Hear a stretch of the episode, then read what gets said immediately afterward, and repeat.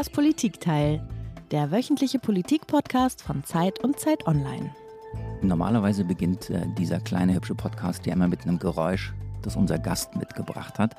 Heute machen wir da eine große oder kleine Ausnahme, denn bevor wir das Geräusch hören, das unser Gast mitgebracht hat, habe ich ein Geräusch im Angebot. Und eigentlich sind es sogar zwei. Also das erste Geräusch wäre ein Husten, Schnupfen, Niesen, Schnauben, so die üblichen Erkältungssymptome. Und das zweite Geräusch wäre Stille, Schweigen. Und normalerweise würde an dieser Stelle jetzt äh, meine wunderbare Kollegin Iliana Grawitz reingerätschen und würde etwas zu dieser seltsamen Anmoderation sagen und fragen und würde fragen, warum husten, warum schnupfen, warum niesen. Aber sie kann heute nichts sagen, sie ist nämlich gar nicht da. Und deswegen Stille oder Schweigen. Und jetzt merken Sie schon, worum es bei meinen Geräuschen hier heute geht. Iliana ist krank, sie hat Husten, sie hat Schnupfen, sie hat Fieber. Nein, es ist nicht Corona, aber es geht ihr nicht gut. Sie lässt sich entschuldigen. Und sie fehlt mir natürlich, sie fehlt uns heute in diesem Podcast. Und deswegen zuerst an dieser Stelle als allererstes ein herzliches gute Besserung, äh, liebe Iliana. Komm wieder auf die Beine und ich freue mich, wenn du wieder da bist. So, aber ganz alleine geht es hier beim Podcast natürlich auch nicht. Und deswegen habe ich gedacht, wenn ich schon heute alleine moderieren muss oder darf oder soll, dann gehe ich äh, ins Studio. Wir machen das nicht remote aus dem Office. Ich gehe ins Studio zu den Pool Artists unserer wunderbaren Produktionsfirma. Und deswegen sitze ich heute hier am Tisch zusammen mit Felix. Hallo Felix. Hi, guten Morgen. Felix ist hier äh, dafür zuständig, alles nicht nur mitzuhören, sondern mitzuschneiden und am Ende auch eine wirklich gute Podcast-Folge daraus zu machen. Und natürlich habe ich einen Gast für diese Folge, einen Gast für die kommende Stunde. Bei mir im Studio ist Jakob Simmang. Er ist Arzt und Wissenschaftsjournalist und ein ganz, ganz toller Kollege von Zeit Online. Hallo Jakob. Hallo Marc, danke für die schöne Anmoderation. Ja, du hast keinen Husten, du hast keinen Schnupfen. Ich bin gesund. Wir sind gesund, wir sind äh, alle drei geimpft und wir wollen über das Impfen sprechen. Das ist unser Thema, deswegen habe ich gedacht, kommst du heute mal zu mir. Denn da ist was los im Land, lieber Jakob. Wir müssen sprechen über Impfskeptiker, wir müssen sprechen über Impfgegner. Vielleicht sollten wir besser, weil es neutraler ist, das Wort benutzen, Menschen, die sich nicht impfen lassen wollen, denn bei Skeptiker und Gegner, da schwingt auch immer schon was mit, jedenfalls aus Sicht der Gegner und Skeptiker. Aber es gibt jede Menge Menschen, die sich nicht impfen lassen wollen. In diesen Tagen und in dieser vierten Welle, in der wir jetzt sind. Und deswegen gibt es ganz große Fragen, die sich stellen und die wir heute in dieser Stunde beantworten müssen. Es sind gesellschaftliche Fragen, es sind politische Fragen, es sind virologische Fragen, es sind Fragen, die du beantworten kannst oder auf deren Beantwortung wir beide uns gemeinsam begeben auf die Suche nach den Antworten. Aus ärztlicher, aus journalistischer, aus, aus ähm, vielleicht auch Sicht von Vätern, oder? Du, du hast auch ein Kind. Nee. Oh. Aber ich habe viele Freunde mit Kindern, deswegen okay. kenne ich die Fragen. Okay. Wie alt bist du, Jakob? 33. 33. Okay, also ich fände es jedenfalls gut, wenn wir zu Beginn dieser Stunde einmal versuchen, diese Fragen uns gemeinsam so ein bisschen zu erarbeiten, damit unsere Hörerinnen und Hörer auch wissen, was in der kommenden Stunde wirklich auf sie zukommt. Denn es soll auch um Aufklärung gehen und um die vielleicht große und ganz einfache und gleichzeitig komplizierte Frage, was mache ich denn eigentlich, wenn meine Mitbewohnerin, meine Nachbarin, meine Kollegin, mein bester Freund, wenn die sich nicht impfen lassen wollen? Was ist da los? Womit kann ich sie überzeugen? Was sind so Fragen, über die wir in der kommenden Stunde reden müssen? Jakob, was glaubst du? Wir müssen, glaube ich, darüber reden, was von staatlicher Seite noch gemacht werden kann, um Menschen zu erreichen, weil ich glaube, es schon sehr wichtig ist, dass wir eine hohe Impfquote haben für den Winter, der kommt und auch für die kommenden Jahre. Und weil es da nicht um eine Quote geht, sondern um Menschen, die, ähm, wenn sie nicht geimpft sind, ein viel höheres Risiko haben, schwer zu erkranken und in einem Winter, in dem hohe Infektionszahlen kommen, ist das einfach ein wichtiges Thema. Ich glaube, wir müssen darüber sprechen, ob man alle erreichen kann oder ob das auch eine Fiktion ist, alle zu erreichen. Und wenn wir nicht alle erreichen können, was müssen wir dann tun, damit es allen möglichst gut trotzdem geht in diesem Winter? Ich glaube, das sind vielleicht so die drei wichtigsten Fragen, die ich mitgebracht habe. Genau, ich habe mir auch noch ähm, überlegt, also einfach nochmal am Anfang vielleicht zu sagen, wer lässt sich jetzt wirklich nicht impfen und aus welchen Gründen, dass wir tatsächlich die Skepsis und die, die Gegenargumente egal wie wirr oder vielleicht auch wie interessant sie erscheinen, dass wir die einfach mal durchgehen und wie ernst zu nehmen sind eben Folgen von oder Furcht vor Nebenwirkungen, andere Ängste, dass wir das am Anfang auch einmal klären medizinisch. Fände ich ganz gut. Zuerst aber, auch wenn ich hier ganz kurz am Anfang mit meinen Impro-Geräuschen versucht habe, den Podcast zu starten, zuerst startet dieser Podcast natürlich auch in dieser Folge mit einem Geräusch, das du mitgebracht hast, lieber Jakob. Hören wir doch mal rein.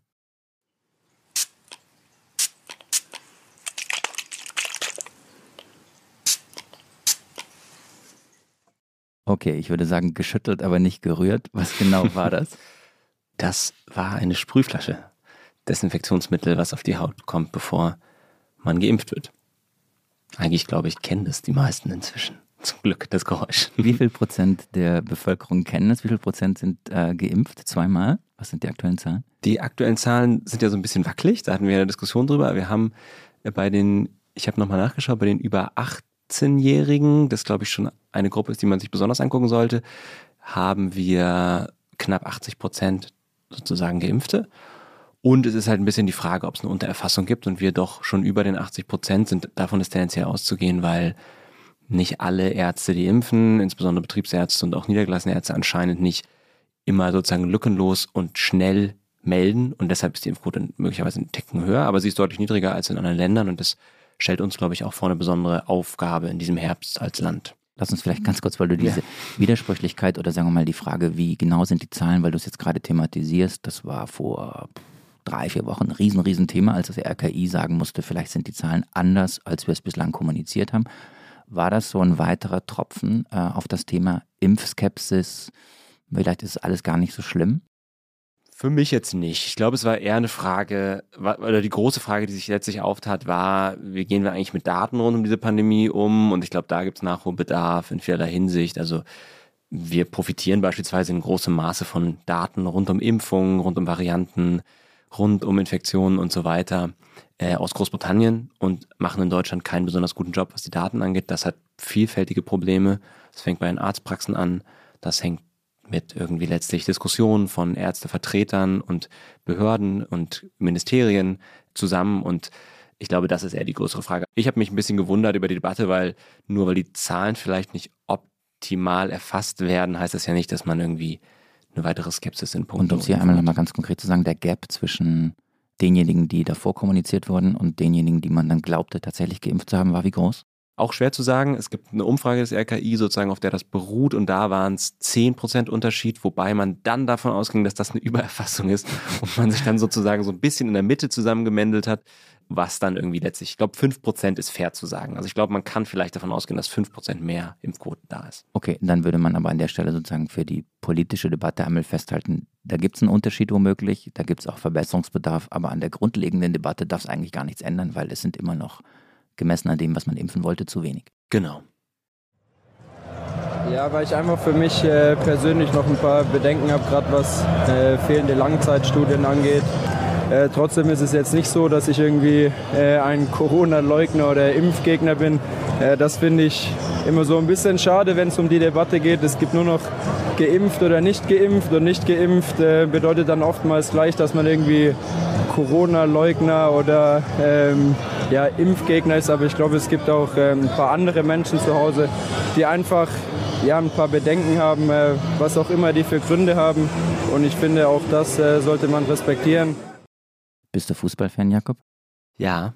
Für welchen Verein? Werder Bremen. Das oh. darf man ja fast gar nicht mehr sagen. Nö, warum? Na, weil die zweite Liga spielen. Das ist ein bisschen traurig gewesen die vergangenen Jahre. Na gut, aber zweite Liga heißt ja nicht ewig zweite Liga. Ähm, das stimmt.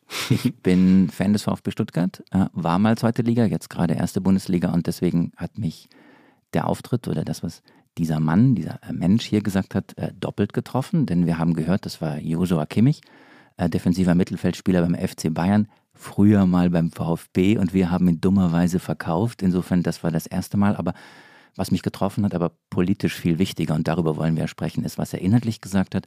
Da kam Impfskepsis mhm. raus, Furcht vor Langzeitwirkungen. Erste Reaktion ist natürlich, Mensch, so ein aufgeklärter Mann, äh, ein kluger junger Mann, der viele, viele auch andere kluge Sachen sonst sagt. Abgesehen davon, dass er gut kicken kann, wie kann der Furcht vor Langzeitwirkungen haben? Deswegen die Frage an dich, wie begründet ist das, diese Furcht vor Langzeitwirkungen? Darf ich noch was einschieben? Na, absolut. Ich finde so ein bisschen, das haben wir bei Josua Kimmich auch gesehen, der hat das ja gar nicht so rausposaunt, ne? Der wurde ja halb gejagt zu dem Statement. Das finde ich auch nochmal, also es gibt da sozusagen auch eine Frage von, muss man die Leute, muss man den Leuten immer so na, würdest du jagen sagen? Also es war äh, eine, es war ein Interview nach dem Spiel. Ja. Da redet man normalerweise über das Spiel. Ja. Ähm, der Moderator wollte mit ihm über das Impfen sprechen. Ja. Das ist Jagen? Naja, er hat ja nachgefragt, wenn ich mich richtig erinnere. Und es ist schon, glaube ich, die Frage, ist das an der Stelle sozusagen, muss man diese Leute sozusagen so drängeln? Und ich glaube, das sehen wir auch, dass das Drängeln halt ab einem gewissen Punkt nichts mhm. mehr bringt. Und ähm, ich finde, das ist fair zumindest zu sagen. Aber ich glaube, jetzt kommen wir vielleicht zum Inhaltlichen. Es gibt zumindest viele Leute, die diese Sorgen haben. Wenn man sich anschaut, wer noch nicht geimpft ist, dann sind da recht viele bei, die sagen, sie haben Sicherheitsbedenken. Es gibt eine andere Fraktion, die auch stark sagt, sie glauben nicht, dass das Ganze so schlimm ist. Aber die Sicherheitsbedenken sind auf jeden Fall da. Das zeigen Daten, das zeigen aber, glaube ich, auch Anekdoten, die wir alle irgendwie kennen. Und das ist ein bisschen, finde ich, auch verständlich, weil das Ganze sehr schnell ging mit der Impfung und weil das Ganze irgendwie in so einem, in so diesem Moment des Besonderen passierte. Alle anderen Impfungen, die wir bekommen, normalerweise gehen ja, werden ja so nebenbei verabreicht beim, beim Hausarzt und plötzlich ging alles irgendwie um diese Impfung bei Corona. Das sind wir gar nicht gewohnt von Impfungen. Und ich glaube, dann fangen Leute an, sich zu überlegen, was ist das eigentlich? Muss ich mir da Sorgen machen und so weiter?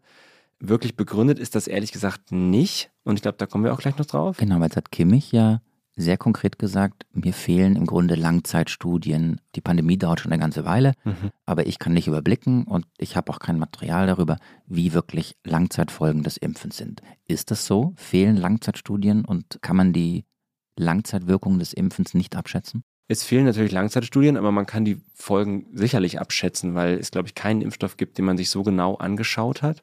Und weil man weiß, dass es sowas wie Langzeitnebenwirkungen eigentlich in der Geschichte von Impfstoffen nicht gibt, sondern dass alle Nebenwirkungen, die auftauchen, normalerweise binnen kurzer Zeit auftauchen und dann manchmal verzögert wahrgenommen oder gefunden werden von Behörden. Und deshalb sozusagen als Langzeitnebenwirkung falsch kategorisiert werden eigentlich letztlich weil sie später erst auffallen. Und man muss halt ehrlicherweise sagen, dass dieser Impfstoff ja schon milliardenfach oder diese Impfstoffe schon milliardenfach verimpft wurden und es, glaube ich, kaum einen Impfstoff gibt, zu dem wir so gute Daten haben.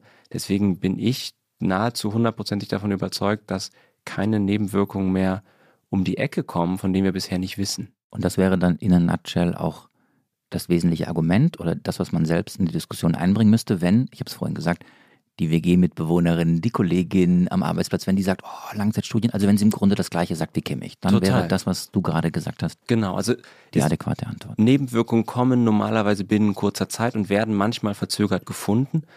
Das wird bei diesen Impfstoffen mit hoher Wahrscheinlichkeit nicht passieren, weil wir so genau hinschauen. Und ich glaube, das ist das Argument in der Nutshell. Genau. Werbung.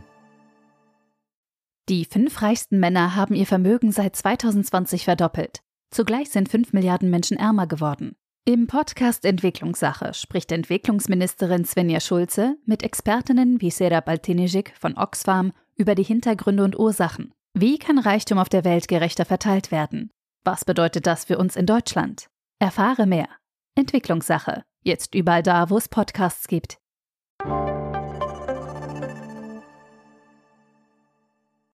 Ich finde ein Problem, dass man das öffentlich begründen muss. Also wer sich impfen lässt, der schützt in erster Linie sich selbst. Und man sollte das nicht moralisch als ein Akt der Solidarität mit anderen aufblasen, weil das ist es nicht. Geimpfte können sich anstecken, das ist inzwischen belegt. Geimpfte können infektiös sein und können auch andere anstecken. Das Einzige, wovor die Impfung schützt, nach derzeitigem Kenntnisstand, sind schwere Verläufe, Krankenhauseinweisungen und mögliche Todesfolgen. So, und da muss jeder doch für sich selber entscheiden können, sehe ich mein Risiko als so groß an. Das war Sarah Wagenknecht, Politikerin der Linkspartei, vielen Hörerinnen und Hörern bekannt, also zumindest die Stimme. Und vielleicht auch das, was sie gesagt hat. Was sie gesagt hat, hat sie in der Sendung von Anne Will gesagt, hm, letzte, vorletzte Woche Sonntag.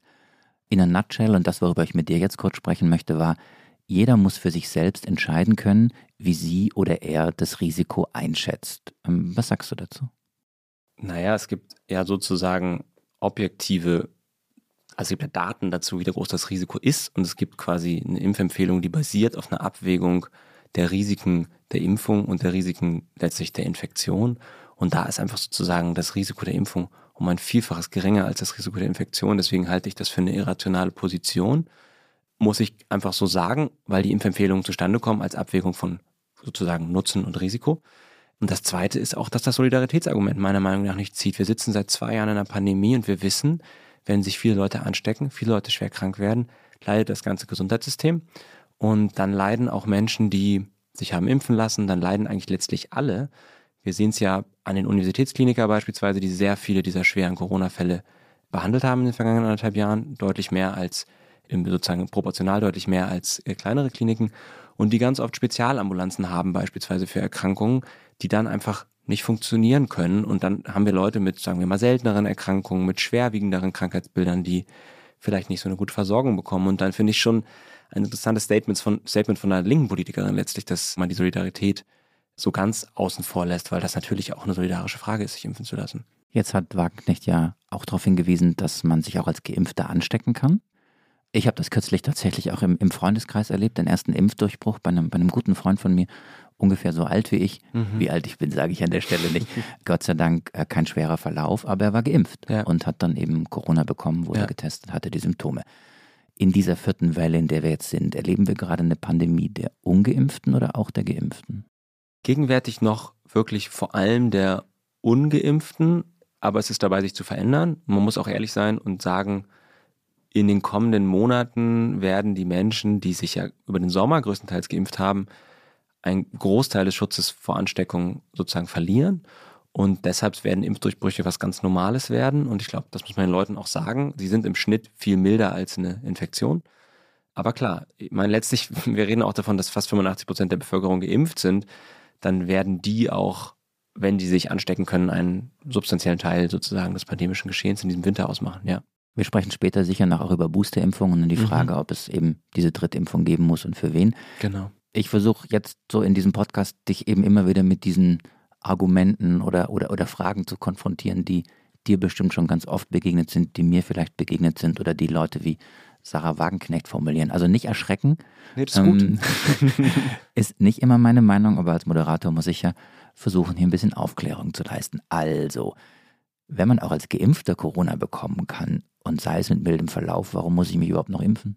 Weil sozusagen das Risiko für einen schweren Verlauf sehr viel geringer ist. Wir wissen auch, glaube ich, noch nicht genug über Langzeitfolgen der Infektion. Da gibt es ja tatsächlich sozusagen Long-Covid-Symptomatiken. Wir wissen, dass es vorkommt. Ich glaube, das möchte eigentlich auch keiner haben. Also sechs Monate Fatigue oder sozusagen dauerhaft sozusagen diese, diese Ermüdungserscheinung. Ich glaube, das ist ein sehr guter Grund, auch sich impfen zu lassen.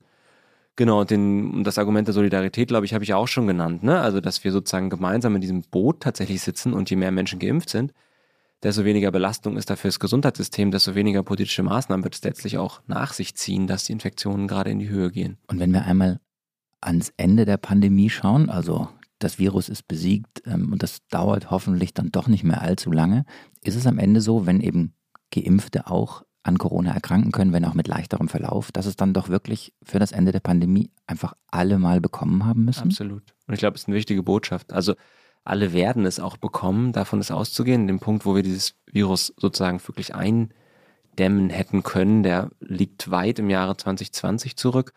Und ich glaube, dass man sich damit anfreunden muss. Das ist psychologisch, glaube ich, gar nicht so leicht, weil wir haben anderthalb Jahre versucht, es nicht zu bekommen. Wir haben alles sozusagen, der Großteil der Bevölkerung hat alles daran gesetzt, es nicht zu bekommen. Und jetzt heißt es plötzlich, oder auch nicht plötzlich, aber jetzt heißt es, wir werden es alle kriegen. Und ich glaube, man muss aber so ehrlich sein und sagen, dass das so ist. Und dass aber Experten davon ausgehen, dass es wie so ein Rausschleichen aus der Pandemie gibt. Also wir sind geimpft, wir werden uns anstecken zusätzlich und im Laufe der Zeit wird die Infektion für die meisten Menschen immer, immer harmloser werden und irgendwann wie, zum, wie die anderen Coronaviren, die ja zirkulieren, auch letztlich eine, vor allem eine Erkältungserkrankung sein, die allerhöchstens mal ein paar ältere und sehr kranke Menschen trifft. Dann halten wir das jetzt äh, an dem Punkt fest. Erstens, es macht einen Unterschied, ob ich als Geimpfter oder Ungeimpfter Corona bekomme. Ja. Stichwort äh, schwerer Verlauf. Du hast das Thema äh, Solidarität angesprochen und du hast, das war für mich neu, vom Rausschleichen aus der Pandemie hm. gesprochen und im Grunde das als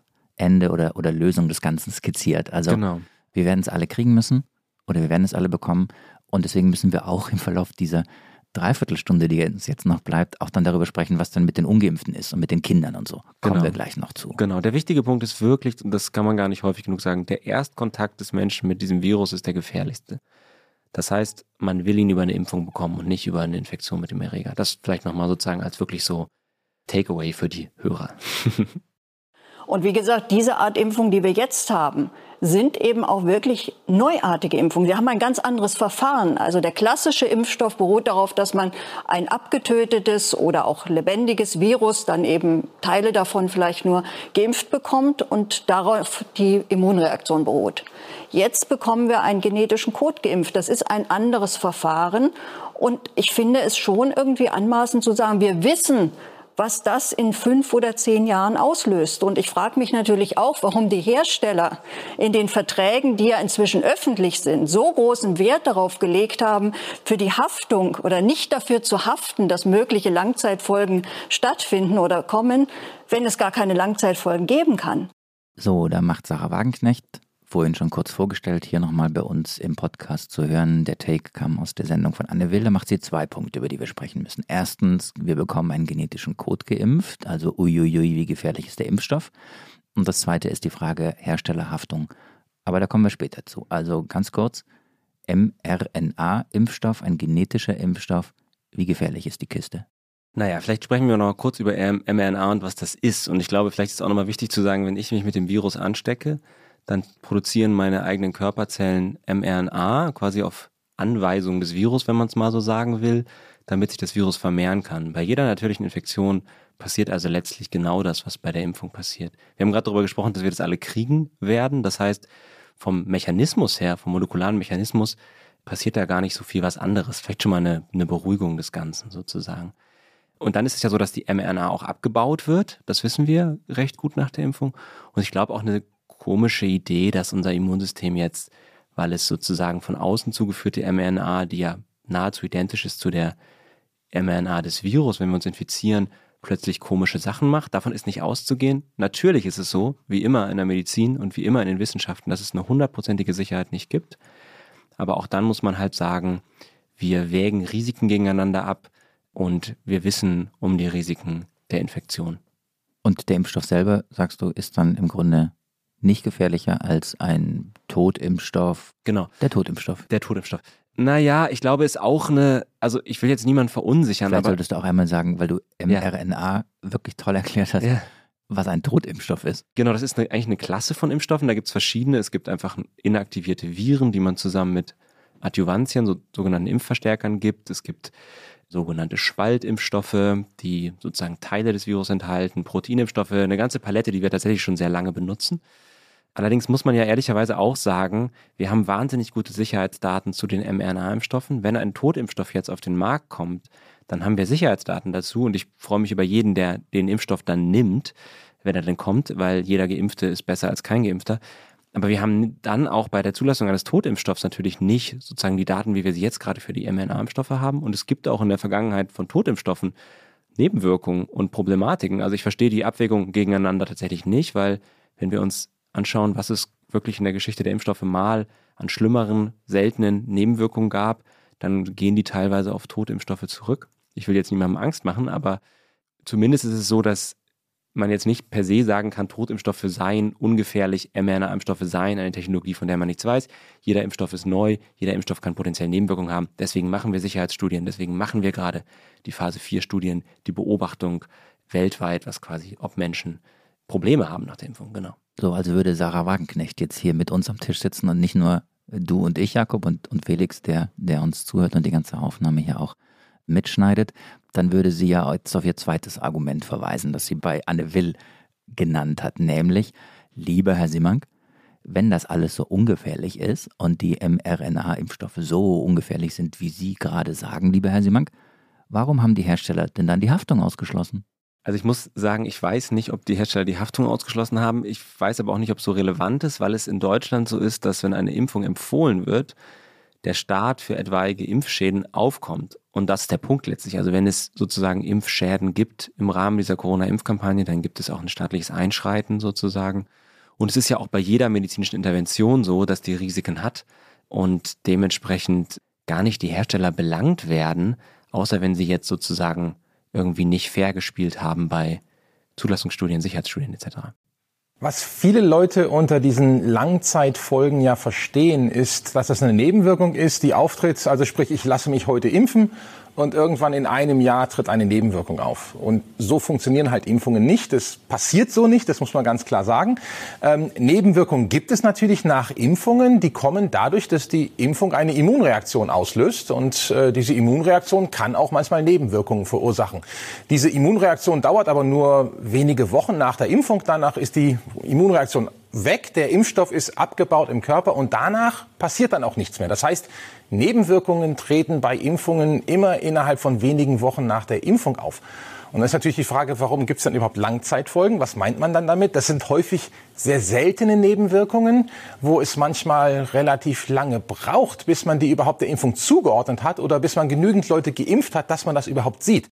Das war äh, Carsten Watzel, Professor Dr. Carsten Watzel. Er ist äh, Generalsekretär der Deutschen Gesellschaft für Immunologie und er hat nochmal gesagt, Langzeitfolgen gibt es nicht. Es kann sehr, sehr, sehr seltene Nebenwirkungen geben, aber mit der Betonung auf sehr selten. Jetzt will ich dich ja nicht so leicht vom Haken lassen. Jakob, du hast vorhin schon gesagt, dass mit den Nebenwirkungen darf man nicht überspielen. Es gibt welche, aber die Gefahr ist nicht so groß. Aber nochmal, wodurch kann man heute ausschließen, dass es nicht doch viel, viel, viel mehr Nebenwirkungen gibt? Es gibt ja sogenannte Surveillance-Systeme, also ähm, in allen Staaten, in denen verimpft wird, also in manchen wahrscheinlich besser, in manchen schlechter, aber in den Staaten, in denen der Impfstoff verimpft wird, gibt es Behörden, die für Impfstoffsicherheit zuständig sind, an die über Ärzte und auch über zum Beispiel in Deutschland die Smartphone-App SafeVac, ähm, also einfach Dinge, die nach der Impfung auftreten, an gesundheitlichen Problemen gemeldet werden. Dann schauen sich dort, wenn es eine Häufung gibt, die Wissenschaftler und die Mitarbeiter an, ob es da überhaupt erstmal eine Häufung gibt im Vergleich zu den Problemen, die, wie sie sonst in der Bevölkerung normalerweise auftreten. Also sagen wir mal Kopfschmerzen. Dann denkt man so, ah, jetzt hat jemand chronische Kopfschmerzen nach der Impfung. Dann schaut man erstmal, sind es wirklich mehr Leute als normalerweise in der Bevölkerung in einem bestimmten Zeitraum chronische Kopfschmerzen bekommen.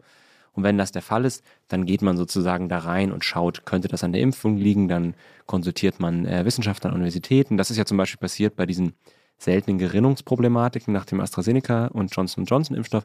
Da ist das ja sehr schnell gefunden worden, finde ich persönlich auch eher ein Zeichen dafür, dass diese Systeme funktionieren. Deutschland hat sehr schnell die Probleme gefunden und dann hat man auch die Impfempfehlung angepasst. Inzwischen wird ja AstraZeneca kaum noch verimpft in Deutschland. Das sind einfach Systeme, die da sind, die waren vor der Pandemie da die haben in der Vergangenheit auch immer gut funktioniert. Aber ich muss es auch nochmal sagen, es gibt natürlich keine hundertprozentige Sicherheit.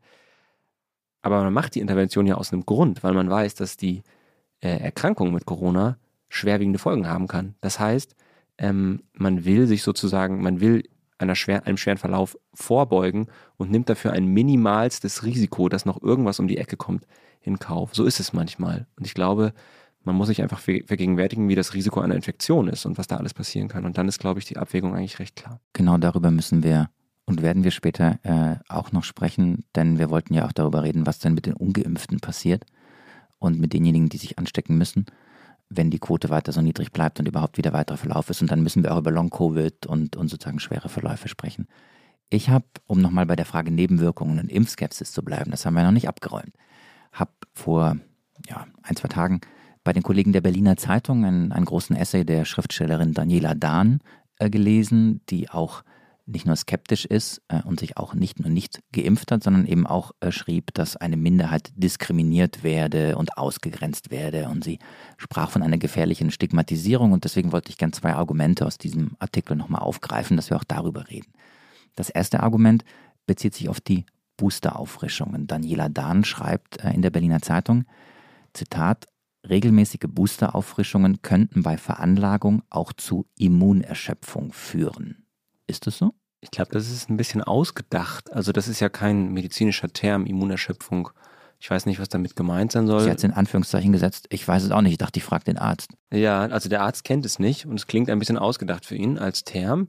So, sozusagen, also kann ich jetzt gar nicht viel mehr zu sagen. Ich kann was zu den regelmäßigen Boosterimpfungen noch sagen. Es ist ja überhaupt die mhm. Frage, ob es regelmäßige Boosterimpfungen geben wird. Es gibt viele Immunologen, die davon ausgehen, dass wir, wie zum Beispiel auch beim Tollwutimpfstoff, einfach bei einem Schema landen, wo man einfach dreimal geimpft werden muss und dann ist gut. Dazu kommt, das haben wir auch schon besprochen, dann noch so ein bisschen eine Auffrischung der Immunität durch natürliche Infektionen immer mal wieder in den kommenden Jahren. Aber das sozusagen. hältst du für ein, für ein realistisches Szenario. Ja, dreimal, dreimal Corona-Peaks und ist gut. Das kann sehr gut sein, ja. Also wir wissen es schlicht nicht. Es ist so eine, da ist die Annahme drin, dass wir jedes Jahr wie die Grippeimpfung jetzt eine Corona-Impfung bekommen müssen. Das ist überhaupt wissenschaftlich noch nicht belegt. Wodurch genau. und wie entscheidet sich das? Das entscheidet sich anhand der Daten. Das werden Immunologen sich angucken. Man wird sehen müssen, sozusagen, wie gut bleibt der Schutz erhalten durch die Impfung. Muss man ihn auffrischen? Ähm, oder muss man ihn nicht auffrischen? Was bringt auch eine Auffrischungsimpfung ab einem gewissen Punkt noch etc.? Das steht noch so ein bisschen in den Sternen. Aber es könnte sein, das ist ja eine gute Nachricht. Man muss das mal betonen. Also, dass es nur drei Piekse am Ende kann reichen sehr, könnte. Kann sehr gut sein. Hatte ich noch nie gehört. Kann sehr gut sein. Ich will eine Sache doch noch zur Immunerschöpfung sagen, ah. um diesen Term nochmal aufzugreifen. Das ist eine interessante, schon eine interessante Diskussion ein Stück weit, weil ich glaube, was man nicht versteht, ist, dass das Immunsystem ja so gebaut ist, dass es jeden Tag eigentlich mit Erregern und mit Reizen jongliert. Also wir sind ja im Dauerkontakt sozusagen, ähm, wer Kita-Kinder hat, der weiß das. Wir sind im Dauerkontakt gerade gegenwärtig auch mit Keimen, mit Erregern und so weiter. Und das Immunsystem kann das. Das kann eine ganze Menge gleichzeitig machen. Und ich glaube, ich hätte keine Sorgen, dass wenn es jetzt zusätzlich dreimal einen Corona-Impfstoff bekommt oder dann zusätzlich nochmal einen Grippeimpfstoff, dass es daran in irgendeiner Art und Weise Schaden nimmt. Da gibt es keinen Grund, das anzunehmen. Stichwort Grippeimpfschutz und Stichwort Grippe und Grippevergleich Corona. Ähm, das führt mich zum zweiten Argument von, von Daniela Dahn. Das ist sehr, sehr persönlich. Mhm. Aber ich fand es eigentlich interessant, weil ich glaube, dass es einem auch öfters begegnet. Äh, Daniela Dahn schreibt in diesem Text, ich lese kurz mal die Passage vor, mhm. ist ein Ticken länger. Warum bin ich nicht geimpft? Es ist verletzend genug, sich für eine so persönliche Entscheidung rechtfertigen zu müssen, weil man gleich in die radikale Querdenkerszene entsorgt wird. Jetzt hier unter uns Klammer auf, das machen wir gerade nicht, sondern wir nehmen die Argumente ernst. So, sie schreibt weiter, ja, ich war vor drei Jahren unmittelbar nach einer Grippeschutzimpfung ein halbes Jahr lang mit einer schweren Bronchitis und chronisch erhöhtem Fieber sehr belastend erkrankt. Und ja, das ist vielleicht kein hinreichender Grund, Analogien zu anderen Impfungen zu vermuten, vielleicht aber doch. Und deswegen die Frage an dich, an, auch an den Arzt und Wissenschaftsjournalisten, Analogie ja oder nein? Analogie zu was ist ja auch die Frage, ne? Also was ist dieser Frau, ähm, also ja erstmal sehr, sehr unschön, ein halbes Jahr eine Bronchitis zu haben. Also eine, eine Reaktion auf die Impfung, so würde ich sagen. Sie hat eine Grippeschutzimpfung bekommen, dann lag sie ein halbes Jahr mit einer schweren Bronchitis und chronisch erhöhtem Fieber, sehr belastend, wie sie schreibt, äh, da nieder mhm. und fürchtet, dass eben wieder zu bekommen bei einer anderen Form von Impfung. Da muss man ja, glaube ich, auch dazu sagen, Impfskepsis in Deutschland, die gibt es ja nicht nur bei Corona, die gibt es ja auch bei Masern und anderen Impfungen. Ist jetzt sozusagen als Thema nicht vom Himmel gefallen. Hm. Ich glaube, man muss erstmal auch gucken, es gibt ja einen zeitlichen Zusammenhang zur Impfung. Das heißt nicht, dass es einen kausalen Zusammenhang gibt. Und genau aus dem Grund machen wir ja machen wir ja diese Studien, das Paul-Ehrlich-Institut bei uns und in anderen Ländern auch die Behörden und gucken sich an, gibt es eine Häufung von chronischer Bronchitis nach Grippeimpfung? Und soweit ich weiß, hat man das nicht gefunden. Und ich glaube, insofern ist das, so schlimm das für die Autorin ist, und es kann einem ja nur leid tun, ist überhaupt nicht klar oder es ist überhaupt nicht wahrscheinlich, dass das mit der Grippeimpfung zusammenhängt. Ich glaube, das muss man auch sagen, wenn, denn natürlich passieren manche Dinge einfach auch zeitgleich zueinander und haben aber nichts miteinander zu tun. Also das ist, glaube ich, ein wissenschaftliches Prinzip, dass man zeitliche Zusammenhänge nicht zur Kausalität erklären kann, sondern dass man dafür ein bisschen mehr braucht. Muss man vielleicht nochmal sozusagen vielleicht muss man da ein paar Sachen nochmal machen. Das muss man, glaube ich, auch mit einem guten Hausarzt besprechen. Der müsste das auch der Autorin hoffentlich gesagt haben. Äh, und der muss auch gleichzeitig sowas natürlich gemeldet haben an das Pauli-Ehrlich-Institut. Und das ist wichtig, dass Ärzte das machen und dass Patienten bei ihnen auf der Matte stehen und sagen, melde das, damit sozusagen auch im Sinne der Allgemeinheit Klarheit darüber ist, ob es da wirklich einen Zusammenhang gibt oder ob das Zufall war. Aber ich äh, glaube, na, ich streiche das Wort aber, ich würde sagen und ich glaube, wenn man nochmal an den Anfang unseres äh, Podcasts zurückkehrt, also was passiert, wenn meine WG-Mitbewohnerin, meine Arbeitskollegin, meine beste Freundin, mein bester Freund Unbehagen hat und sagt, deswegen will ich mich nicht impfen lassen. Ich glaube auch dieses Argument, das die Daniela Dahn da gebracht hat, wird einem doch begegnen. Ich hatte mal eine schlechte Erfahrung, mir ging es mal nicht gut bei was anderem. Ähm, womöglich wird das bei Corona viel schlimmer, weil der Impfstoff ja viel wuchtiger ist. Da ist doch viel mehr Wumms drin bei so einer Pandemie. Also da kommt ja so Laienmedizin und ein ernstzunehmendes persönliches Gefühl, also ich möchte nicht, dass meinem Körper was passiert, das kommt da zusammen. Total, aber man muss es halt erklären. Und ich glaube, es gibt keinen Hinweis darauf, dass Grippeimpfstoffe zu einer chronischen Bronchitis führen, genauso wie wir einen guten Überblick darüber haben, was nach der Corona-Impfung passiert, nämlich dass Leute sich schon schlapp fühlen, dass sie Fieber kriegen und so weiter. Und das ist ja so ein bisschen wie, ich bin mal irgendwo hingereist und als ich zurückkam, hatte ich XYZ oder ich habe einen Freund getroffen und danach hatte ich XYZ. Die Frage ist immer auch, worauf man sich fokussiert. Und ich glaube, wir haben uns gerade sehr viel auf diese Impfstoffe fokussiert.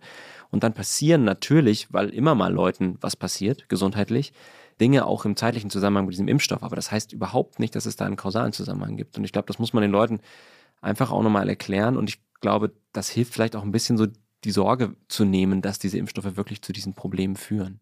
So, wir haben knapp 35 Minuten gesprochen, lieber Jakob. Deswegen ist jetzt die Zeit für harte Fakten.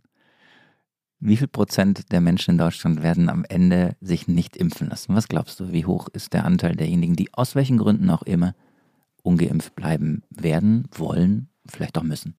Ich schätze dass es wahrscheinlich knappe 10 Prozent sind. Und das ist leider ganz schön viel. Warum zu viel? Ah, zu viel hast du nicht gesagt, das habe ich jetzt gesagt. Also warum so viel? Naja, das beruht ein bisschen auf Umfragedaten, die es einfach zeigen, also dass knappe 10 Prozent der Menschen sagen, ich lasse mich auf keinen Fall impfen. Und dass viele von denen auch, das hat jetzt ja vor kurzem diese Forsa-Umfrage im Auftrag des Gesundheitsministeriums auch gezeigt, tatsächlich auch nicht mehr so richtig zu erreichen sein können. Ja. So, und jetzt habe ich ja äh, gleich gesagt, das ist zu viel. Ist es zu viel?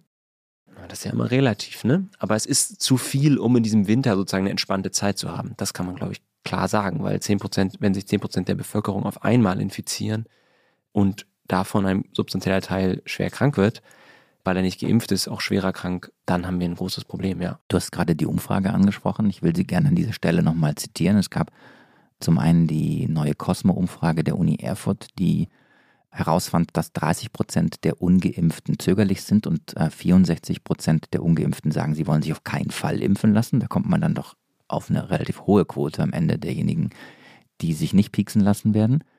Und die Forsa-Umfrage, die war interessant, weil eben rund zwei Drittel der Befragten, also der Ungeimpften, die befragt worden sind, rund zwei Drittel äh, haben über die Gründe gesprochen und sie äh, sprachen, dass der Druck von außen ihnen zu groß sei und sie eben nach eigenem Ermessen mhm. handeln wollen.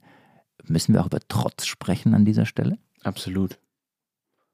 Also wenn man Leuten, und das ist ja, wir, wir haben da bei Joso Kimmich darüber gesprochen, ich glaube schon, dass man manche Leute auch mit dem Thema manchmal in Ruhe lassen muss. Tatsächlich, wir haben wahnsinnig viel über Impfstoffe gesprochen und geschrieben und so weiter. Und ich glaube, manchmal war das nicht zum Guten, sondern man muss die Leute manchmal auch in Ruhe lassen. Natürlich in, in dem Maße, wo sie sich schon ein festes Meinungsbild gebildet haben. In dem Maße, wo sie schon eine feste Einstellung, sage ich mal, haben. Und in dem Falle nicht, wo sie Informationen noch brauchen. Und ich glaube, man muss dabei auch aufpassen, dass man nicht die Gesundheit anderer Menschen gefährdet. Aber tendenziell. Aber das ist ein Widerspruch, den ich nicht verstehe. Mhm. Vielleicht kannst du ihn auflösen. Also auf der einen Seite ist es so, dass wir mehr über Impfen informieren müssen und um die Impfquote nach oben zu bekommen, heißt es, müsse man mehr auffordern, dass die Leute zum Impfen gehen, weil es wichtig ist, um die Pandemie zu bekämpfen. Und gleichzeitig sagst du, eigentlich brauchen die Leute nicht mehr Ansprache, weil sie sich dann unter Druck gesetzt fühlen. Also es gibt unterschiedliche Gruppen. Du hast es ja gerade schon gesagt, zwei Drittel sagen, sie haben sich eigentlich, sie lassen sich unter keinen Umständen umstimmen und ein Drittel ist möglicherweise noch umstimmbar. Und ich glaube, diese Leute brauchen eine personalisierte Ansprache. Da bringen jetzt keine Plakatkampagnen und, und Videos mehr was, sondern ich glaube, die brauchen sozusagen direkten Kontakt über Ärzte, über Gesundheitsarbeiter, die in Viertel gehen, in denen die Impfquoten niedrig sind und über Frauenärzte, die junge Frauen erreichen, die sich haben noch nicht impfen lassen, weil sie gewisse Sorgen haben. Und die muss man unbedingt noch erreichen. Und ich glaube, das ist auch ein ganz entscheidender Punkt, wenn man mit Experten dieser Tage spricht. Wir haben viele Umfragen, die sind alle auf Deutsch. Und es gibt ja einen substanziellen Teil der Menschen in Deutschland oder ein substanzieller Teil der Menschen in Deutschland spricht nicht Deutsch. Und ich glaube, dass äh, darf man nicht vergessen. Und was deren Motivationen sind, was deren Ängste sind, was die Informationen brauchen, wissen wir nicht besonders gut. Und ich glaube, diese Leute müsste man beispielsweise wirklich erreichen. Und ich glaube, da muss man einfach schauen. Wir brauchen sozusagen eine Kampagne, die sehr viel stärker fokussiert, müssen aber andererseits, glaube ich, auch ehrlich genug sein zu sagen, gewisse Leute haben sich eingegraben in ihrer Meinung und in ihrem Trotz. Das Lustige ist, Jakob, man sieht, dass du ein super professioneller Podcast-Gast bist. Denn was unsere Hörerinnen und Hörer nicht gesehen haben, ist, während du jetzt hier gerade einfach ganz lässig weitergesprochen hast, habe ich hier ziemliche Verrenkungen auf der anderen Seite des Tisches gemacht, um den Zettel nochmal hervorzuholen, den ich schon auf den äh, Boden geschmissen hatte. Du hast einfach weitergesprochen. Ich habe den Zettel. Ähm, warum spielt das eine Rolle? Weil du gerade über die Menschen gesprochen hast, die, die nicht erreichbar sind. Und auf dem Zettel, den ich schon auf den Boden geschmissen hatte, das war äh, die Studie, aus der ich vorhin zitierte. Mhm. Und da wird noch mal, da werden nochmal die Gruppen genannt. Und ja. ich wollte das einfach gerne an dieser Stelle auch nochmal mhm. betonen, wer das ist. Also, die Autoren bzw. Die, die, die Ergebnisse der Forsa-Studie sind im Grunde so, dass sich neue und eben proaktive Angebote insbesondere richten sollten an äh, Menschen in Ostdeutschland, weil dort die Impfquote sehr, sehr niedrig ist, an Frauen, insbesondere ähm, nach der erfolgten STIKO-Empfehlung für Schwangere und Frauen mit Kinderwunsch scheint es da hohen Aufklärungsbedarf zu geben, an niedrig gebildete Personen, an Personen mit Migrationshintergrund, ähm, da reden wir dann tatsächlich auch über ganze Viertel in Großstädten und eben an Menschen mit Kindern und auch Personen, ganz wichtig, Einsamkeit spielt eine große Rolle, Personen, die entweder alleine leben und niemanden haben mhm. oder Personen, die niemanden kennen, der Covid-19 hatte. Auch das gibt's. Und dann ist man, glaube ich, relativ, relativ dort. Und ähm, vielleicht nochmal, das glaube ich, du hast die Cosmo-Studie schon angesprochen, ja.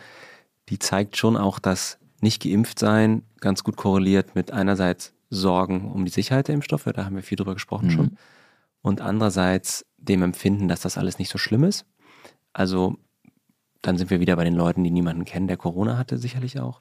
Genau, das zeigt die Studie vielleicht noch zusätzlich. So, und jetzt springen wir einmal nach vorne, denn wenn es so ist, dass ein gewisser Teil der Bevölkerung noch erreicht werden muss, wer müsste denn was unternehmen, um die Bevölkerung zu erreichen? Also es gibt ja die Politik, gibt es ja. ja nicht. Ja, ich glaube, das ist ein ganz, ganz wichtiger Punkt, dass man sich ja mal anschauen kann, wer die Impfkampagnen gemacht hat in Deutschland. Das hat sehr viel das Gesundheitsministerium gemacht.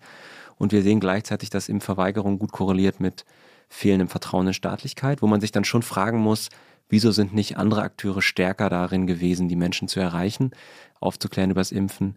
Und ich glaube, das ist auch was, was wir in Zukunft noch besser machen müssen. Also eigentlich zu schauen, also wie kann man Ärzte noch besser in die Lage versetzen, auf Falschinformationen einzugehen?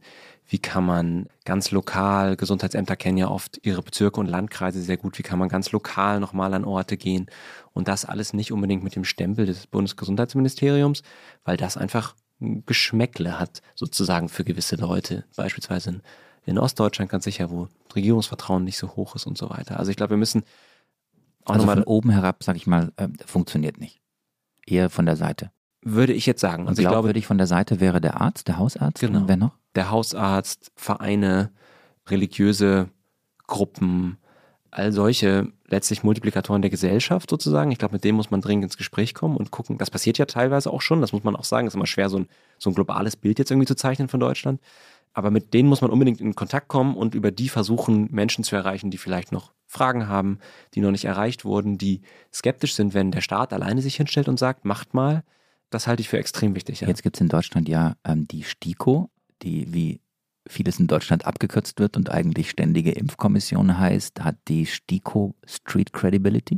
Muss ich ja gar nicht haben, oder? Also ich glaube, ob die Na, aber so eine Impfkommission, also, also vom, vom, vom Wort her würde man sagen, also wenn die was sagt, dann den glaube ich doch. Genau, ich glaube, die ist ja sozusagen. Oder nicht? Also ist die, muss die mehr sagen und könnte die mehr sagen? Ich glaube, die STIKO ist ein wissenschaftliches Gremium, die hm. Impfempfehlungen macht und die hm. Impfempfehlungen müssen dann in der Breite verarbeitet also, werden. Also nein, lautet deine Antwort. Ist okay.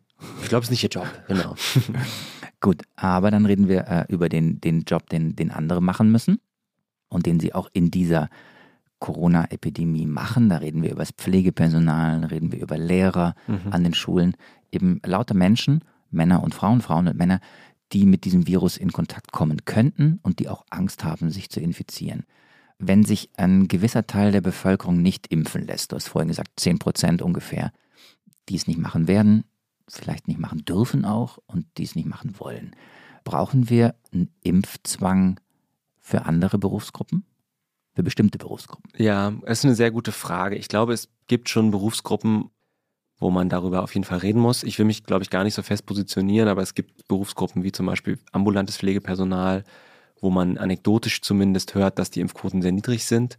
In Krankenhäusern sind sie übrigens nicht niedrig. Auch das Pflegepersonal in Krankenhäusern, das zeigen auch Daten des RKI, ist sehr gut geimpft. Sondern wir reden jetzt so ein bisschen über diese Altenheimfälle, die wir jetzt auch gerade sehen, beispielsweise. Also muss das ambulante Pflegepersonal geimpft sein. Und, und? Ich denke, man muss darüber reden. Ich glaube, wir müssen über das ganze Thema Impfpflicht nochmal reden. Aber ich möchte mich, glaube ich, gar nicht so richtig dazu positionieren. Ich weiß es nicht. Ich, wir haben ja über Trotz gesprochen. Also die Frage ist, was passiert dann? Und ich glaube schon, dass es dann sich auch nochmal Fronten verhärten. Und ich bin mir nicht ganz sicher, ob das, ich bin mir einfach nicht sicher, ob es sozusagen der richtige Schritt ist gerade. New York City's COVID 19 vaccine mandate is now in effect, meaning that today, if members of the fire department, police department, or other city workers show up to their jobs and haven't had at least one vaccine dose, they could be sent home without pay. Moments ago, the FDNY commissioner saying hundreds of FDNY members called out sick this morning, bringing the total number of sick outs to 2,300. So, das war eine Episode aus den USA. Ähm, jetzt müsste man eigentlich deinen Gesichtsausdruck sehen, weil du auch gerade sehr erstaunt guckst, lieber Jakob. Über die Zahl. Ich wusste, ich habe hab ja. die Zahl kannte ich nicht. Ich wusste, dass das ein Problem ist, aber die Zahl ist ja schon krass. Die Zahl ist krass und wir müssen aber einmal kurz den, den Hintergrund äh, noch erklären. Also in den USA ist Folgendes passiert und wir reden über die Feuerwehr in New York. all diejenigen, die sich nicht impfen lassen wollen, als amerikanische Feuerwehrfrauen oder Feuerwehrmänner, als New Yorker äh, Firefighters, werden nach Hause geschickt mhm. und werden nicht mehr bezahlt. Mhm. Das ist in den USA, ja, geht das ratzi-fatzi. Gott sei Dank bei uns nicht so. Und äh, die Folge dieser Drohung oder dieser Entscheidung, dass man sich quasi impfen lassen muss, mhm. das ist ja ein Impfzwang, die Folge war, dass ganz, ganz viele, und das ist die erstaunlich hohe Zahl, die du gerade genannt hast, zu Hause geblieben sind mhm. und sich krank gemeldet haben. So, jetzt ist das nicht ganz ungefährlich, wenn der Feuerwehr plötzlich äh, mit so vielen Menschen im Krankenstand ja. Äh, auskommen muss. Wenn es brennt, wird es bitter. Und deswegen sind wir ja hier bei, einem, bei dem Thema, über das wir jetzt kreisen, Impfpflicht, Impfzwang für bestimmte Berufe, die gesellschaftlich äh, notwendig sind. Ja. Was hältst du denn jetzt davon? Genau, ich glaube, das ist einer der Gründe, warum ich noch zögere. Also deswegen gut, dass du das Beispiel bringst. Es ist halt letztlich so, dass man den Kollateralschaden solcher Maßnahmen halt nur schwer absehen kann. Und wir sehen, dass ja auch schon an Intensivstationen, dass es sozusagen diese Pandemie den Menschen, die pflegen in Deutschland, ganz schön zugesetzt haben. Wenn wir ihnen jetzt noch einen oben drauf geben, dann kann man natürlich sozusagen davon ausgehen, dass, oder dann ist die Gefahr, dass natürlich sich Pflegemangel einfach auch nochmal verschärft. Und ich glaube, das ist einer der Gründe, warum man es erstmal auf anderem Wege vielleicht probieren sollte. Wie gesagt, ich bin nicht ganz entschieden. Ich glaube, man muss darüber diskutieren, aber das ist auf jeden Fall eine Möglichkeit, dass es diesen Kollateralschaden gibt. Wenn wir über Impfpflicht und Impfzwang reden, dann müssen wir einmal das ganz große Fass aufmachen. Wir machen es einmal auf und gucken nur ganz kurz rein, weil das eigentlich ein Thema für eine ganze Stunde wäre, nämlich die Frage Zwang und Pflicht. Darf man das überhaupt vorschreiben? Welcher enorme Eingriff in die, in die persönliche Freiheit wäre das eigentlich? So jetzt nur mit Blick auf äh, Grundgesetz und Bürgerrechte und so. Ist, ist es das, was dich zögern lässt, dass du sagst, das wäre ein so, so, so großer Eingriff, äh, den sollte eine Gesellschaft im allerletzten Schritt tun? Oder genau. wie genau blickst du im Großen und Ganzen darauf? Genau, also ich glaube, es gibt ja ähm, wissenschaftliche Erfahrungen zu Impfpflichten. Ist ja nicht die, wäre ja nicht die erste Impfpflicht, die wir haben. Wir ja, haben ja Masern. Zum wir haben Masern in Deutschland, mhm. zum Beispiel in den USA gibt es, denkt man ja auch gar nicht, auch recht viele lokale Impfpflichten. Und man muss eine Impfpflicht, wenn man sie einführt, sehr sorgsam, glaube ich, begleiten. Und man sollte sie, das ist, glaube ich, meine, wenn man es denn will, ähm, man sollte vorher wirklich alle anderen Register gezogen haben. Und ich bin mir in Deutschland bei der Impfkampagne nicht sicher, ob wir alle Register gezogen haben. Und das ist der Grund, warum ich, warum ich zögere. Ich glaube, so die Grundrechtsfragen sind, stehen über all dem, aber ich glaube zumindest, man kann ja sagen, dass in der Vergangenheit Impfpflichten durchgesetzt worden und auch nicht von Verfassungsgerichten gekippt, auch in verschiedenen Ländern, sodass man, dass es schon eine, auch einen starken Case, sag ich mal, gibt für eine Impfpflicht. Ja. Also halten wir fest an dieser Stelle bei dem großen Thema, das wir nur kurz ansprechen wollten, eine generelle Impfpflicht ist für dich nur wirklich die aller, allerletzte Maßnahme und es gibt noch ein paar andere Sachen, die man davor machen könnte. Genau, und ich glaube wirklich, und das ist ein wirklich wichtiger Punkt, mhm. ist, wenn man sie macht, muss man sie gut machen und damit halt die Leute nicht zu Hause bleiben wie die Feuerwehrleute genau, in, genau. in den USA. Jetzt lohnt es sich an dieser Stelle vielleicht einmal kurz aus Deutschland rauszugehen, auf Europa zu gucken, auf den internationalen Vergleich. Ich habe mir nochmal angeschaut, Fortschritt der Corona-Impfkampagnen in Europa, also Anteil der vollständig geimpften Bevölkerung über zwölf Jahre. Da gibt es Länder, die dramatisch hinter uns sind, auch das muss man mal an dieser Stelle sagen. Rumänien 32 Prozent, Bulgarien 22 Prozent, Weißrussland 20 Prozent, Republik Moldau 18 Prozent, ähm, Bosnien-Herzegowina 13 Prozent. Das ist dramatisch. Wir liegen bei, Moment, Moment, Moment, äh, ohne Brille, äh, 73 Prozent, äh, sagt diese Statistik. Aber es gibt Länder, die deutlich besser sind und über die müssen wir kurz mal sprechen. Also Spanien 87 Prozent, Großbritannien 79 Prozent. Äh, was kann man von diesen Ländern lernen? Wenn man eine Sache mitnimmt, dann glaube ich, dass diese Länder ihre Bürger direkt angesprochen haben und gesagt haben, jetzt bist du dran mit der Impfung. In Großbritannien gab es Briefe, wo wirklich der Name drauf stand und klar war, hier ist der Code, hier buche ich meinen Impftermin. In Spanien gab es meines Wissens sogar Briefe mit Impfterminen, also eine Opt-out-Option tatsächlich und sogar teilweise Telefonanrufe, wenn Leute die Termine nicht wahrgenommen haben. Und ich glaube, das ist so ein bisschen der Bereich des Normalisierens der Impfung, den Leuten einfach zu sagen, es ist das Normalste von der Welt, dass man sich impfen lässt. Und genau du bist gemeint, deswegen gibt es diesen Brief. Und wenn du nicht kommst, gibt es auch noch einen Anruf. Also einfach das Ding personalisieren, individualisieren, ja. vermenschlichen. Ja, und einfach es sozusagen zur Norm erheben, dass man sich impfen lässt. Ja. Werbung. Wie geht es weiter mit der Europäischen Union? Präsidentschaftswahlen in den USA, EU-Parlamentswahlen, geopolitische Krisen und wirtschaftliche Schwierigkeiten. Wir suchen Lösungen für diese Herausforderungen. Am 19. und 20. März auf der digitalen Europakonferenz von Handelsblatt, Die Zeit, Tagesspiegel und Wirtschaftswoche. Über die Zukunft Europas sprechen wir mit Bundeskanzler Olaf Scholz, Wirtschaftsminister Robert Habeck und vielen mehr. Kostenlose Anmeldung unter europe20xx.de.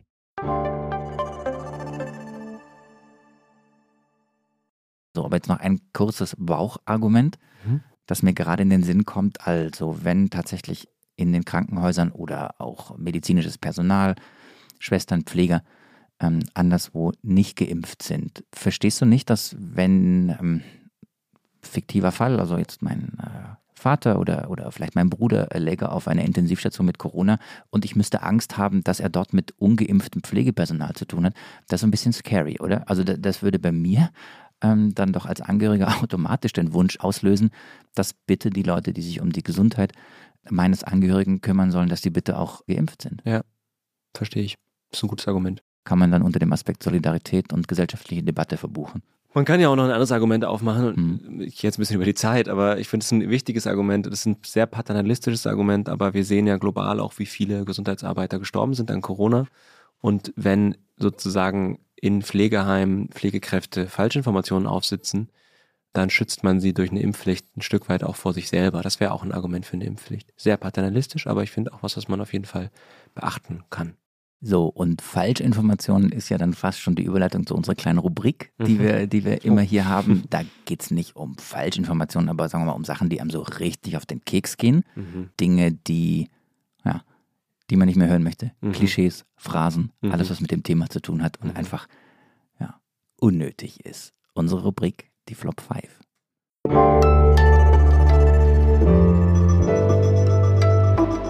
Die Flop 5.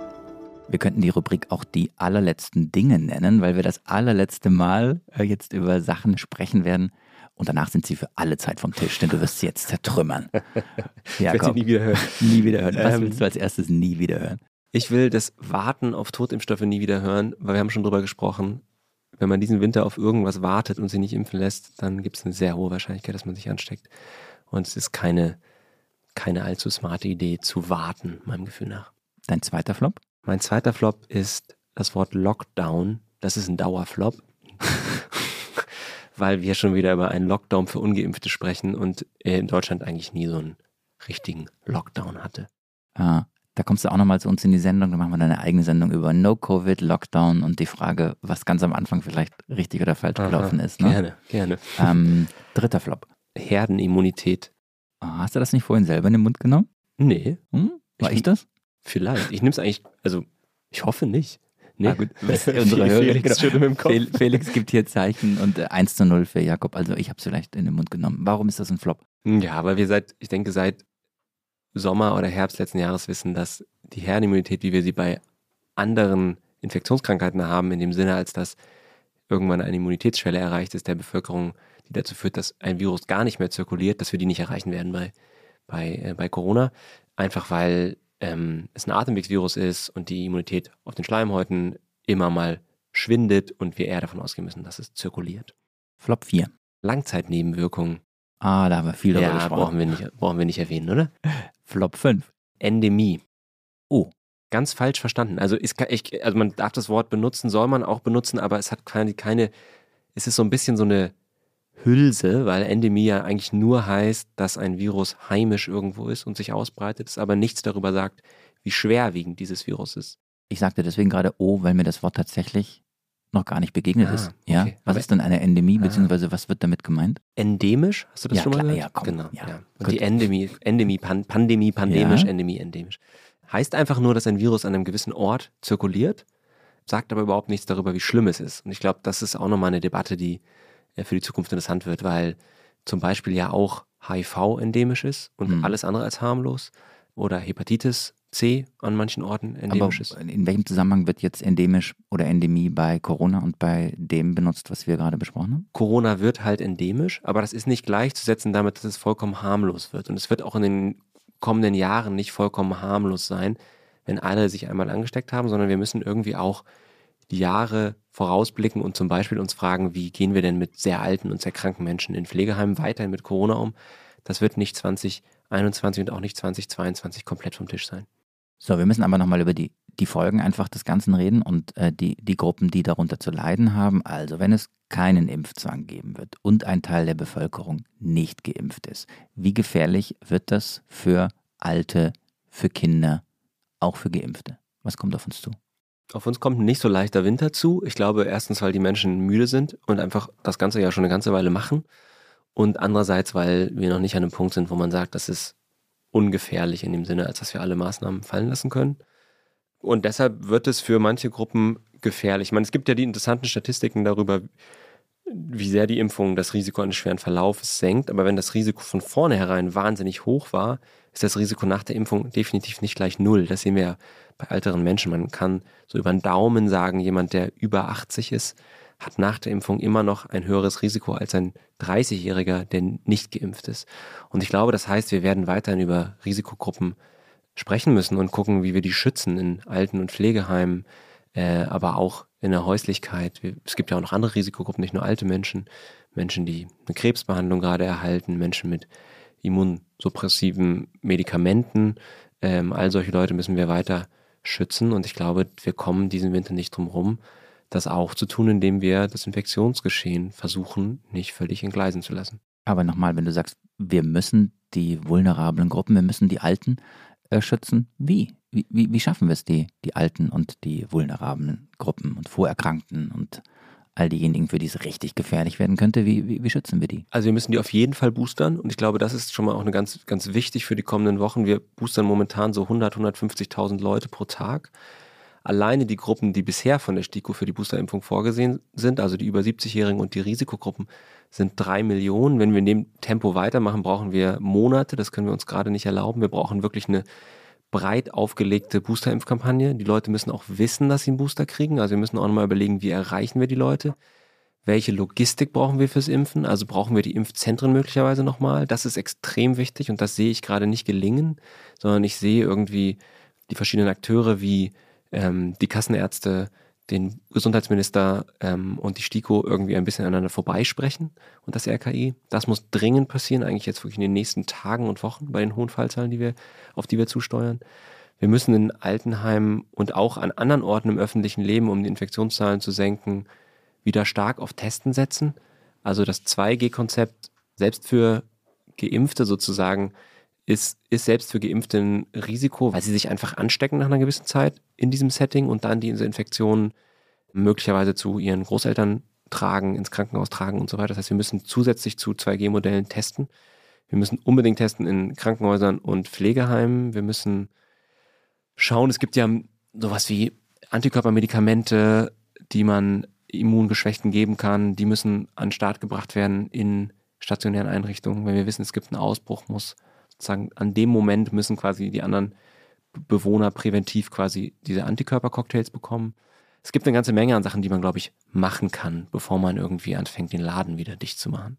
Und nochmal zum, zum Anfang deiner etwas längeren, aber ganz wichtigen Antwort, weil du im Grunde jetzt den Maßnahmenkatalog formuliert hast und äh, den müsste man der Politik hinter die Ohren schreiben oder allen Akteuren. Ganz am Anfang sagtest du Boostern. Mhm. Da ist mein Eindruck im Augenblick, Booster wird jetzt sehr fokussiert auf die sehr Alten, mhm. die Älteren und sehr Alten. Und das dauert dann so lange, die zu boostern, dass all diejenigen, die, ähm, sagen wir mal so, zwischen 30, 40 und 50 sind, dann gar nicht mehr drankommen, beziehungsweise auch viel zu spät drankommen. Also, also sprich, müssten nicht eigentlich jetzt irgendwie alle boostern? Also ich glaube, die wissenschaftliche Evidenz deutet in die Richtung, dass alle einen Booster bekommen sollten. Das denke ich schon. Es ist jetzt noch nicht von der STIKO empfohlen. Ähm, die guckt sich die Daten ja noch an. In anderen Ländern ist das schon anders. Israel hat ja schon ja. vor Monaten alle geboostert. Ähm, aber die entscheidenden Boosterungen sind tatsächlich bei diesen Risikogruppen. Also das Risiko für jemanden, der keine Vorerkrankung hat und jung ist, einen schweren Verlauf nach zwei Impfungen zu bekommen, ist nicht gigantisch hoch. Da kann man noch mal ein bisschen was drehen, vor allem auch was Infektionszahlen angeht durch die Booster bei den jungen Leuten und man kann auch ein Risiko noch mal senken, ist bestimmt auch gut und es wird bestimmt auch in die Richtung gehen. Aber entscheidend sind wirklich die Risikogruppen, dass wir die jetzt wirklich in den kommenden Wochen irgendwie zu ihrem Booster-Shot äh, bekommen. Die sind ja teilweise, liegen ja die Impfungen da auch schon sehr lange zurück. Also wir haben wirklich Februar, März geimpft, jetzt sind wir im, im November. Das sind wirklich viele Monate, in denen der Immunschutz dann auch tatsächlich abgenommen hat bei den Älteren und wo man jetzt wirklich diese dritte Impfung bekommen muss. Also das muss wirklich Priorität haben. Es gibt gerade in dieser Woche eine große politische Debatte über die Frage, nicht nur wer soll geimpft werden, sondern auch wo. Hm, die einen sagen, Impfzentren wieder aufmachen. Zum Teil gibt es Impfzentren, die äh, noch in Betrieb sind, aber einfach ja. leer stehen. Und der Chef des, jetzt muss ich überlegen, des Weltärzteverbandes, so heißt es, glaube ich, äh, Montgomery, hat gesagt, nee, nee, nee, das sollen mal die Hausärzte machen. Wenn der Chef des Weltärzteverbandes sagt, äh, lieber die Hausärzte machen lassen sollen, ist das ein Argument, das du teilst oder ist es Lobbyismus? Der Montgomery war ja vorher, also der ist ja national auch sehr aktiv gewesen, der war ja ähm, Ärztekammerpräsident, das heißt, er kennt sich schon aus mit dem deutschen Gesundheitssystem, das muss man erstmal sagen. Ich persönlich bin kein Experte für diese ganzen logistischen Fragen, aber mich beschleicht dann doch das Gefühl, dass man so viele Angebote zum Impfen machen sollte, wie irgendwie möglich und ich verstehe nicht, warum man nicht beides macht. Also du sagst, ähm, oder Lobbyismus sagst du nicht, aber dich beschleicht ein Gefühl. Und mich beschleicht das Gefühl, dass ich ahne, was du eigentlich gerade gesagt hast. So, dann hat uns geschrieben Anna Schneider, Hörerin des Politikteils. Und sie schrieb uns, ähm, die derzeitige Corona-Politik, äh, vor allem in Bezug auf die Kinder, das wäre für mich ein Riesenthema, das ihr im Politikteil mal besprechen müsst. In vielen Bundesländern wurde die Maskenpflicht in den Schulen entgegen der Empfehlung des RKI und der WHO aufgehoben. Teilweise auch das Testen. Luftfilter sind immer noch Mangelware die Inzidenzen in der Altersklasse 5 bis 14 steigen. Anna Schneider ist äh, eine Mutter, der das sehr nahe geht, was ähm, gerade mit ihren Kindern in der Schule passiert oder hoffentlich nicht passiert. Wie nimmst du die Situation speziell an den Schulen wahr und was müsste dort politisch eigentlich geschehen? Das ist nochmal ein ganz schön großes Fass. Genau, das, wir sind am Ende des Politikteils, aber vielleicht hm. kriegen wir es in fünf Sätzen hin. Mir war es wichtig, dieses Thema es ist auch ähm, zu machen. Nicht nur, weil es Anna Thema. Schneider geschrieben hat, sondern tatsächlich, weil ja. ich glaube, wir reden sehr viel über Alte, zu Recht. Mhm. Aber manchmal habe ich den Eindruck, wir lassen die ganz Jungen aus dem Blick. Es gibt eine, ähm, und jetzt verstecke ich mich hinter der Evidenz, es gibt eine Leitlinie zum Umgang an Schulen, die interdisziplinär erarbeitet wurde, eine lebendige Leitlinie, die eigentlich ganz klar sagt, welche Maßnahmen wir brauchen. Und da sind, ist eine Maskenpflicht dabei, ähm, in gewissen Altersklassen, da ist Wechselunterricht dabei, da ist Testen dabei.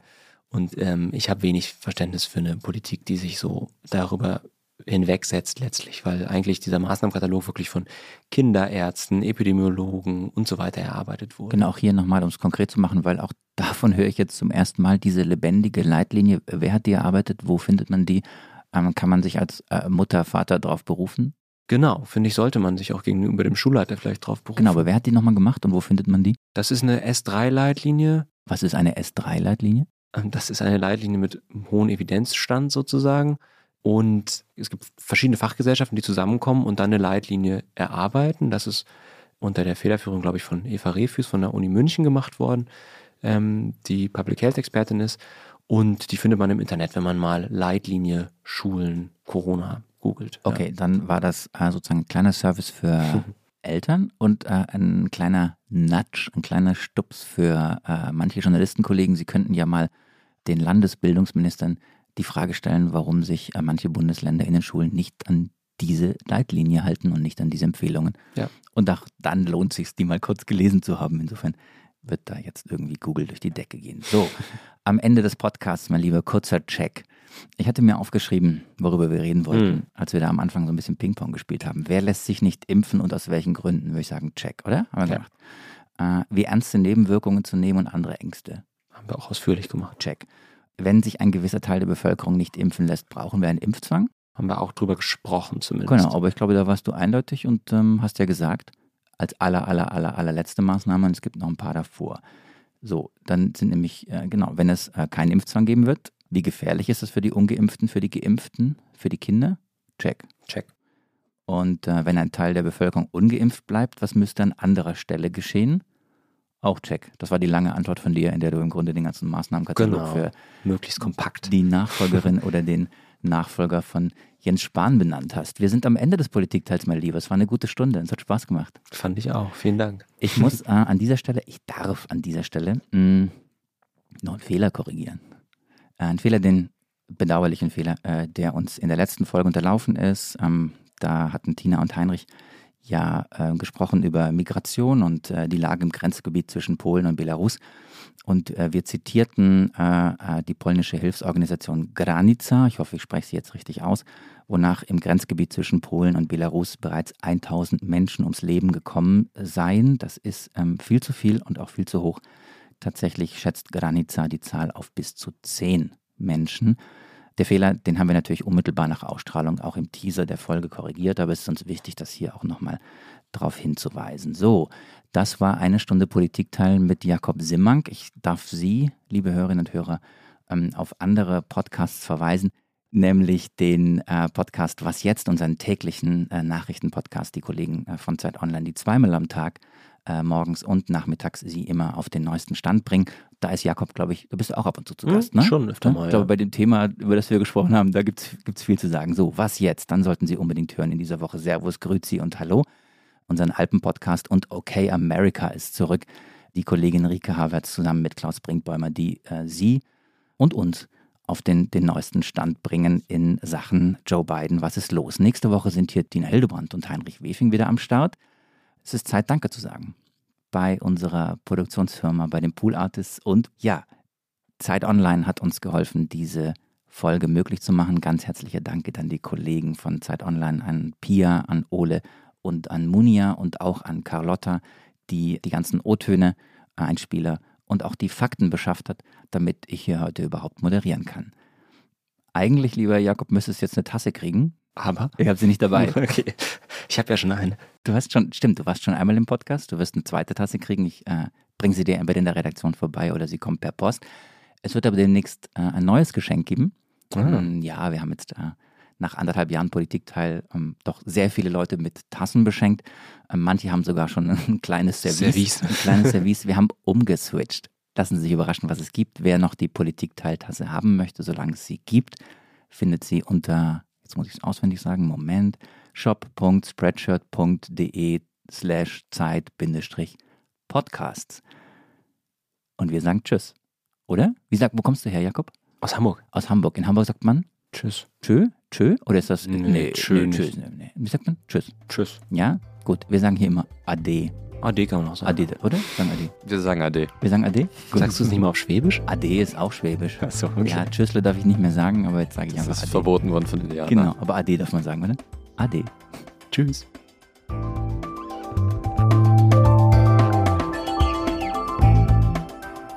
Das Politikteil ist ein Podcast von Zeit und Zeit Online, produziert von poolartists.de.